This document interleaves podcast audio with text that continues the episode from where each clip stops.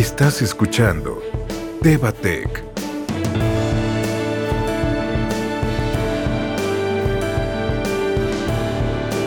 Inteligencia Artificial en 2022. ¿Qué tal? Es un placer saludarles y darles la bienvenida a una nueva entrega de esta temporada. Muchísimas gracias a toda la gente que nos ha prestado el favor de su atención. El día de hoy nos acompaña Ale García. Ale, bienvenida, ¿cómo estás? Hola Miguel, gracias. Un placer poder estar con ustedes. Bien amigos, como se han dado cuenta es sorprendente la cantidad de nuevas tecnologías que nos ayudan día a día a realizar nuestras actividades de una forma más simple y más sencilla. Y sin duda alguna, nos encontramos viviendo una era donde la revolución digital es cada vez más palpable y precisamente ese es el tema que vamos a abordar el día de hoy, el uso de la inteligencia artificial y su papel clave en el aumento de la productividad. Ale, antes de comenzar y adentrarnos en este fascinante mundo, creo que es muy importante definir ¿A qué nos referimos cuando hablamos de inteligencia artificial? Porque probablemente algunos de nosotros no tenemos un concepto muy claro en mente. Mira, puede sonar gracioso, pero hay algunas personas que piensan que la inteligencia artificial necesariamente tiene que ver con robots, con rasgos humanos que hablaban, por ejemplo, con esa voz computarizada. Oye, ahorita me estoy acordando de la serie esta de los supersónicos y Robotina, ¿no? Y que mucho de lo que ha pasado en esa serie ya está pasando en, en los tiempos actuales, ¿no? Como si se hubieran adelantado un poco a nuestra época, exacto. Robotina, ¿quién no la recuerda? Pues justamente con esa imagen que nos grabamos en la mente cuando éramos niños, es que muchas personas identifican a la inteligencia artificial de esa manera. Pero bueno, el concepto que me gustaría contarles en este episodio es que todos tuviéramos muy claro respecto a la inteligencia artificial que viene siendo precisamente aquella tecnología que realiza funciones cognitivas similares al de los humanos. Oye, pero esto no quiere decir que necesariamente tiene que verse de una determinada forma y evidentemente menos humano, ¿no? Humanoide, digamos. Justo, así, exactamente. Cualquier tecnología, Mike, que realiza actividades como aprendizaje, comprensión, razonamiento o incluso interacción con su entorno, se considera entonces como inteligencia artificial. Oye, Ale, pero a ver, platícanos, esta tecnología, ¿qué tan nueva es? ¿Qué tan novedosa es? Aunque no lo creas, los inicios de este tipo de herramientas podríamos decir que datan de los años 50. Claro que la inteligencia artificial de esa época era bastante diferente a la que tenemos actualmente. ¿eh? ¿En serio? ¿Lo que nos estás diciendo es en serio? Los años 50. ¡Wow! Estamos hablando de alrededor de 70 años en el pasado. Eso explica un poco el por qué desde hace ya varios años se hacían caricaturas como estas. Así es, Miguel. Y esos cortos animados que platicas también nos mostraban parte de la realidad, pues la meta a largo plazo de los creadores de estas tecnologías era la completa automatización industrial al crear un escenario donde las máquinas fueran capaces de realizar cualquier labor humana. Oye, ahorita me sentí en Terminator, casi casi, ¿no? Oye, pero si eso sucediera, no cambiaría por completo el modelo de trabajo que conocemos hoy en día. De hecho, es algo que ya se está volviendo una realidad mucho más tangible, ¿estás de acuerdo? Sí, claro. Oye, Ale, pero a ver, hablando sobre los usos que tiene en la actualidad la inteligencia artificial, he notado que existen diferentes áreas en donde se implementa, y no solamente en la computación, ojo, como muchos creían. ¿Estoy en lo correcto? En efecto, sus campos de acción son bastante diversos. Lo podemos ver diariamente en teléfonos celulares, en computadoras, en tabletas, pero también es importante tomarlo en cuenta desde las telecomunicaciones, el transporte y las ciencias médicas sobre todo. Nuestra sociedad se ha adaptado, Miguel, poco a poco y de una manera imperceptible a esta tecnología. Incluso hay cosas que uno nunca imaginaría que están hechas con base en ella. ¿eh? Bueno, ahorita que ya nos estás tocando estos puntos, me has dejado, la verdad, bastante intrigado. ¿A qué otras cosas te estás refiriendo con lo que nos platicas? Por ejemplo, los filtros para correos electrónicos indeseados, o lo que les llamamos spam, que están incorporados a nuestras bandejas de entrada, o a las recomendaciones de ciertos productos basados en las búsquedas que hicimos previamente en mercados como Mercado Libre o Amazon, por ejemplo. Ok, ok, ok. Entonces, eso explica por qué siempre que hago alguna compra de un artículo que me interesa, me aparecen sugerencias para adquirir productos del mismo estilo, ¿no? Pero la verdad es que no tenía idea de que eso era parte de la inteligencia artificial, honestamente. Exacto. Y si te pones a pensarlo, ese tipo de cosas que pasamos por alto en muchas ocasiones son las que terminan facilitándonos la vida a largo plazo. Y gracias a una computadora, un móvil o una tableta es que todo sucede mucho más rápido y mucho más fácil.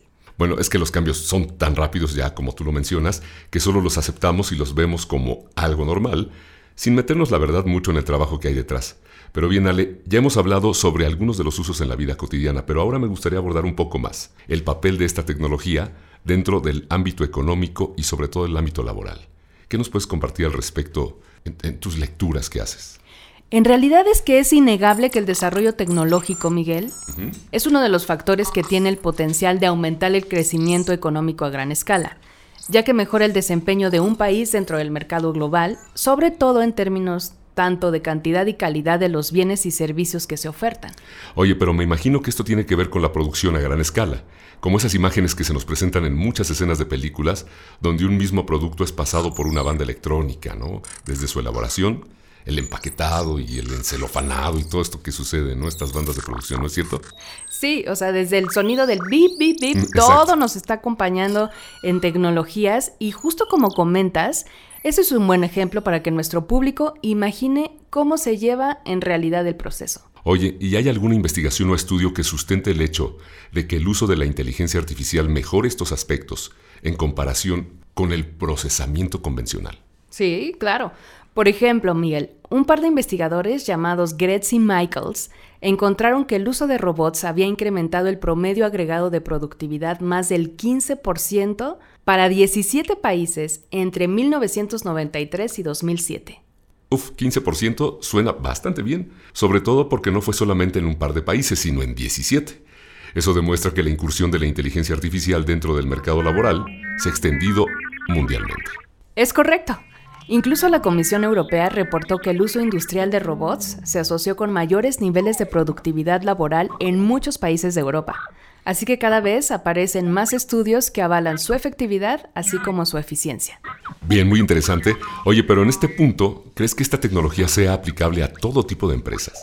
Y es que el otro día estaba escuchando que en un estudio realizado por Accenture, una empresa de consultoría estratégica, servicios tecnológicos y externalización, se estimaba que para el año 2035, las compañías que integrarán la inteligencia artificial a su modelo de negocio iban a ver un incremento de beneficios de aproximadamente el 38%. O sea, son números enormes. Es verdaderamente increíble. De hecho, en un estudio realizado por Giacomo Van Roy y Bertesi, los dos primeros miembros de la Comisión Europea y el último miembro de la Universidad de las Naciones Unidas y del Instituto de Investigación Económica y Social de Maastricht sobre Innovación y Tecnología, ellos eh, recogieron este estudio donde muestran que 5.257 compañías a nivel mundial integraron al menos una patente de inteligencia artificial dentro de su área laboral. Oye, pero, a ver, esto suena como lentón, ¿no? Como algo bastante tardado. ¿Cuánto tiempo les toma hacer este tipo de estudios? Bueno, en realidad es que tú sabes que los estudios requieren tiempo y sí, demoran demasiado. Fueron 16 años, del año 2000 al 2016, y lo que encontraron fue que hubo un impacto positivo en el ámbito de productividad, pero lo más interesante, Miguel, es que este resultado no fue homogéneo entre las diferentes empresas que analizaron. ¿Pero cómo? O sea, para ciertas empresas el resultado fue mayor. Sí, justamente. Y sobresale que dentro de las compañías con mayores beneficios se encontraron las pequeñas y medianas empresas, sugiriendo que en las empresas de mayor escala y con servicios de manufacturación más innovadores, el efecto de la inteligencia artificial era por el momento nulo. Oye, Ale, pero ¿a qué se debe esto? Porque yo hubiera imaginado todo lo contrario. En realidad es que los autores plantearon que este efecto podría deberse a la baja maduración económica con la que cuenta la inteligencia artificial actualmente y esto tiene sentido, pues el aumento de la productividad se observó solamente en años recientes de la muestra estudiada. La verdad que me dejas este, un poco eh, impactado con, los datos que nos, que nos viertes. Esto quiere decir que todavía nos falta un largo camino por recorrer para conocer a ciencia cierta el impacto de la inteligencia artificial en este sector. Pero el tiempo vuela, Miguel.